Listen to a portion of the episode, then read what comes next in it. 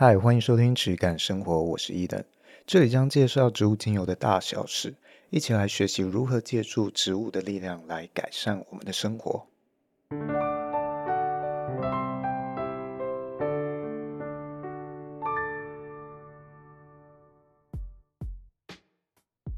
嗨，今天我们来聊聊有关精油的扩香机、熏香机，还有相关一些可以用来熏香的器物。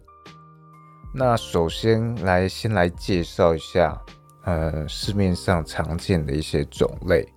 哦，一般大致上分成三种，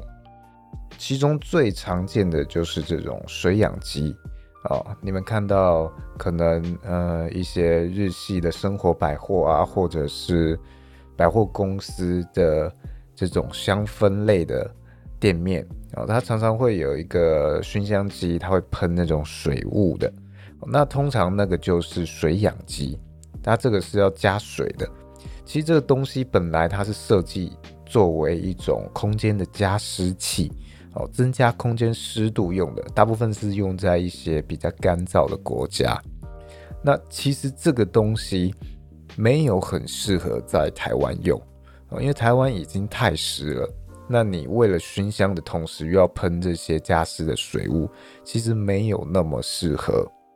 但是这个器具因为它很便宜，而且外形有很多不同的变化，所以大部分的人入门还是会从这里开始。那它有一一些很大的缺点哦，其中一个就是它没有办法用一些比较浓稠啊、厚重的精油哦，像是一些比较根茎类的啊，或者是。呃，甚至有一些木头类的木头萃取的精油，它就有点打不起来了，因为它马达通常不太够力，尤其是你在选择这种呃可能淘宝货更便宜一点的时候，它这种状况会更明显，它可能打一打它就停住了哦，所以它通常只能用在一些比较呃分子比较小，比像是什么尤加利啊、茶树啊这一类，这种可能还比较 OK。那另外一个它的缺点就是，它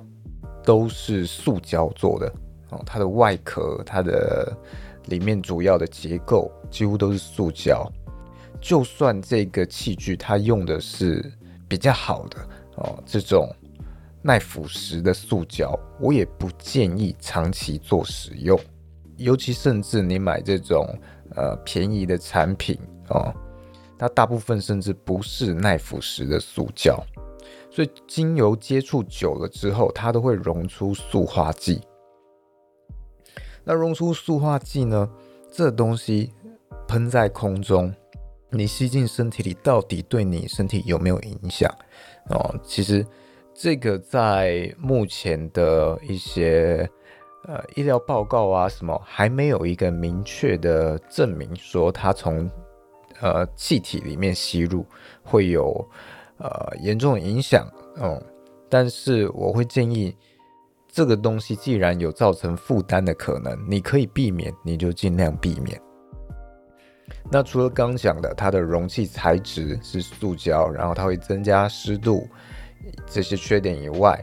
通常它的扩香、它熏香的效果也会比较差一些。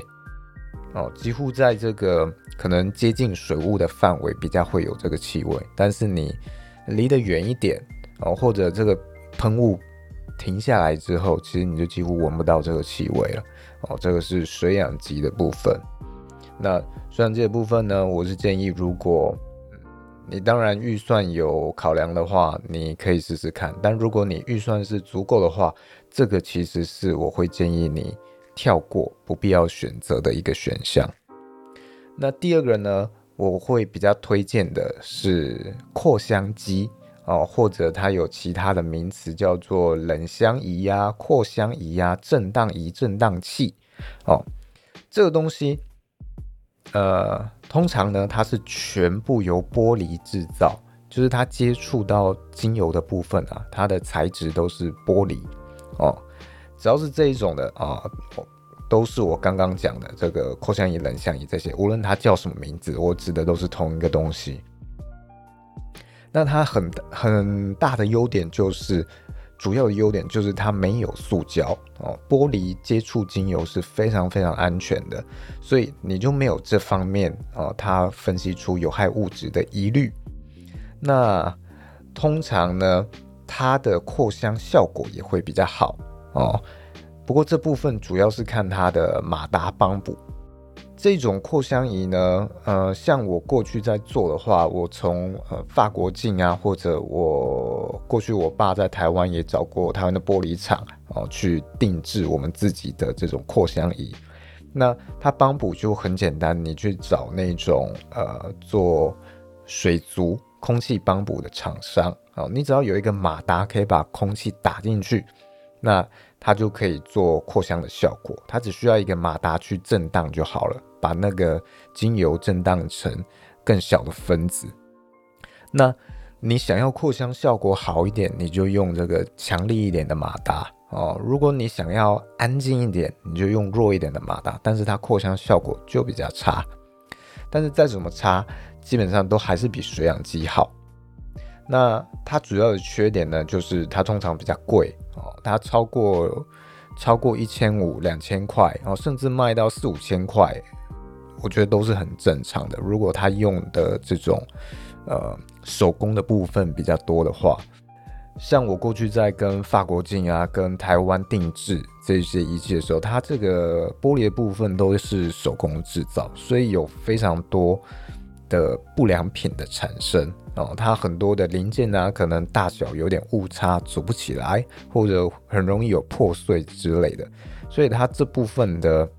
嗯，制造制造的成本还有这个品管的成本其实很高，那它的造型选择也比较少一点哦，通常都一根哦，底下可能一个木头底座，所以它也不太好去移动它哦，不像水氧机，你可能拔下来水倒掉哦，你可能。从你的办公室移到你家里，或移到你厕所啊，都没有什么问题。但扩香机、扩香仪这种东西，你就要比较小心，因为它毕竟是易碎的材质啊，在运输寄送上也是会这种有这种的风险存在啊。哦，所以我会推荐扩香机呃，大于水氧机。哦，另外还有一个优点，扩香机几乎所有的精油都可以用，无论你是非常粘粘稠的精油，像是可能广藿香啊之类这种很沉的，它其实都打得起来。包括它的材质，因为是玻璃，所以清洁上也不会有卡色啊什么。如果你是用水氧机这种塑胶材质，其实用久了，它那个精油跟它的壳啊产生反应之后，它是容易有卡色脏污存在。那久了看起来其实也蛮不蛮不开心的哦，所以最优先推荐扩香仪、扩香机这种东西哦。除了这两个主流的选择之外，还有很多其他的一些呃不插电的选择哦。其中一个过去的主主流啊是这种蜡烛的熏蒸台